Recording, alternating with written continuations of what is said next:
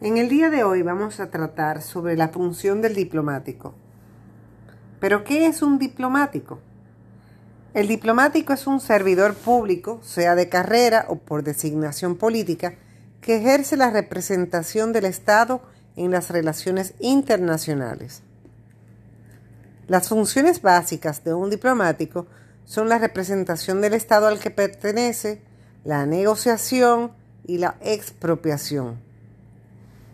Esta profesión puede ejercerla en una misión diplomática o consular ante un organismo internacional en el Ministerio de Relaciones Exteriores al que pertenece o destacado ante cualquier repartición estatal en el interior de su país.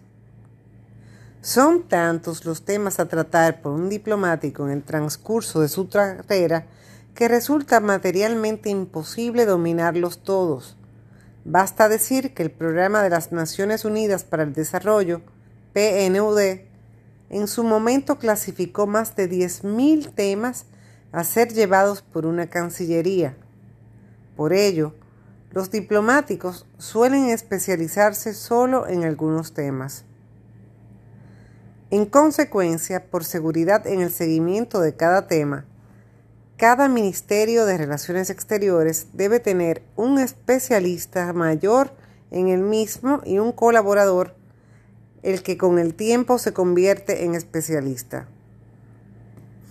Desde la época antigua, las relaciones diplomáticas han ocupado a filósofos, políticos, monarcas, que se han esforzado por mantener relaciones estables con sus estados vecinos eludiendo confrontamientos armados o provocándolos según sea más provechoso, entrelazando económicamente a los estados primitivos.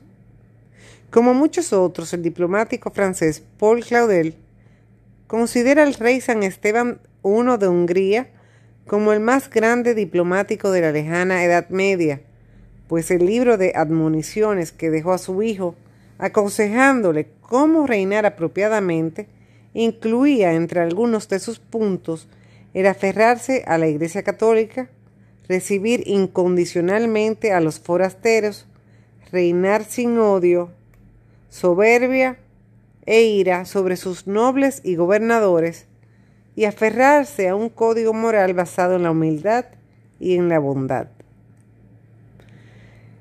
Hay varios países que tienen ciertas características pero por razones de tiempo, pues nos vamos a limitar a unos cuantos.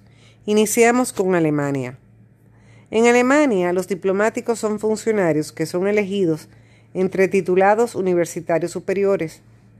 Tras esos estudios universitarios deben realizar un curso de 14 meses antes de incorporarse al servicio.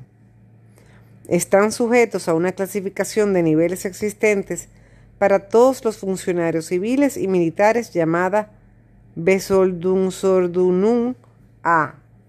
Dependiendo de sus responsabilidades, pueden estar clasificados en el nivel A13 en funciones de cónsul. A modo comparativo, en el nivel 13 encontramos funcionarios de otros cuerpos como médicos, capitanes de navío o profesores de instituto. El nivel 14 lo alcanzan con el puesto de cónsul de primera clase. En este nivel se incluyen otros funcionarios como médicos en puestos especiales, directores de escuelas o catedráticos en secundaria.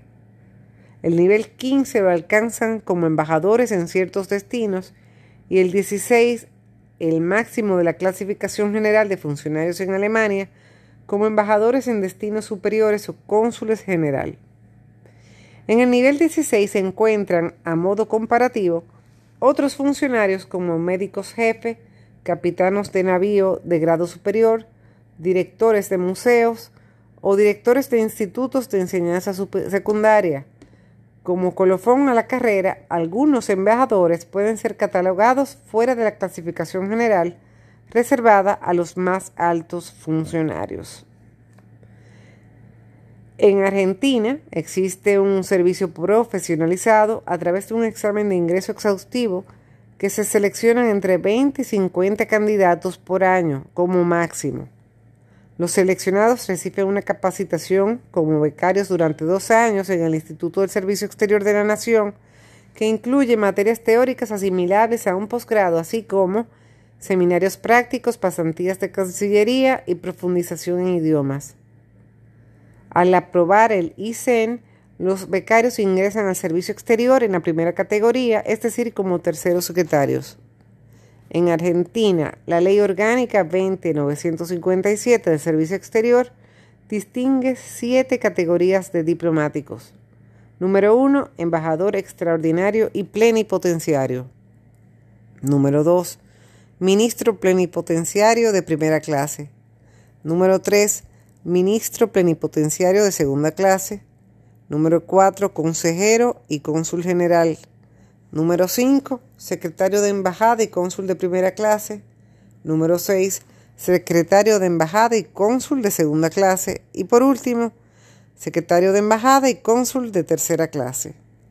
La única vía de acceso al Servicio Exterior de Argentina es a través del Instituto del Servicio Exterior de la Nación. Quienes no son diplomáticos de carrera pueden ser designados excepcionalmente en la categoría de embajador conforme al artículo 5 de dicha ley. En Chile, por ejemplo, tenemos que según el DFLN 33, vigente desde el 9 de marzo del 79, llamado Estatuto del Personal del Ministerio de Relaciones Exteriores, la planta de servicio exterior está conformada por estos grados. 1. Embajador. 2. Ministro consejero o cónsul general. 3. Consejero o cónsul general. 4. Primer secretario cónsul, 5. Segundo secretario cónsul y sexto, tercer secretario cónsul. La única vía de acceso al Servicio Exterior de Chile es a través de su academia diplomática y de acuerdo al artículo 9 y 11, pues los embajadores son personas de exclusiva confianza del presidente de la República. En España existen diferentes categorías de diplomáticos según el escalafón y se ha tomado en consideración el orden de ingreso a las oposiciones de la carrera diplomática, siendo casi el reflejo de la antigüedad en la carrera. Las categorías son 1. Embajador, 2. Ministro plenipotenciario de primera y segunda y tercera clase, 3. Consejero de embajada y cuarto, secretario de la embajada de primera, segunda y tercera clase. Los requisitos para acceder a carrera diplomática de España se debe de superar una oposición que convoca habitualmente el Ministerio de Asuntos Exteriores y de Cooperación.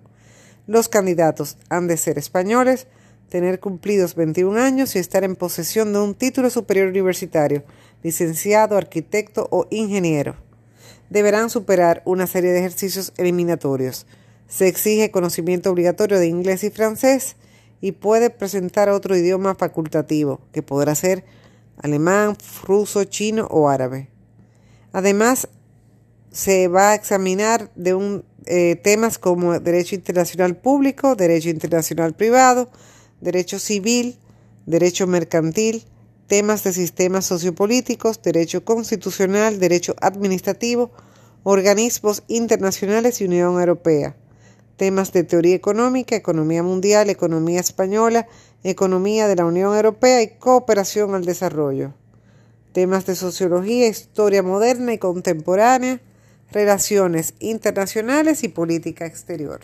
Y con esto entregamos nuestra eh, explicación del día de hoy, tomando en cuenta que esta entrega pues es gracias a Pendulismo Express, una empresa de artes en letras, en los cuales pues se llena diplomas, certificados e invitaciones.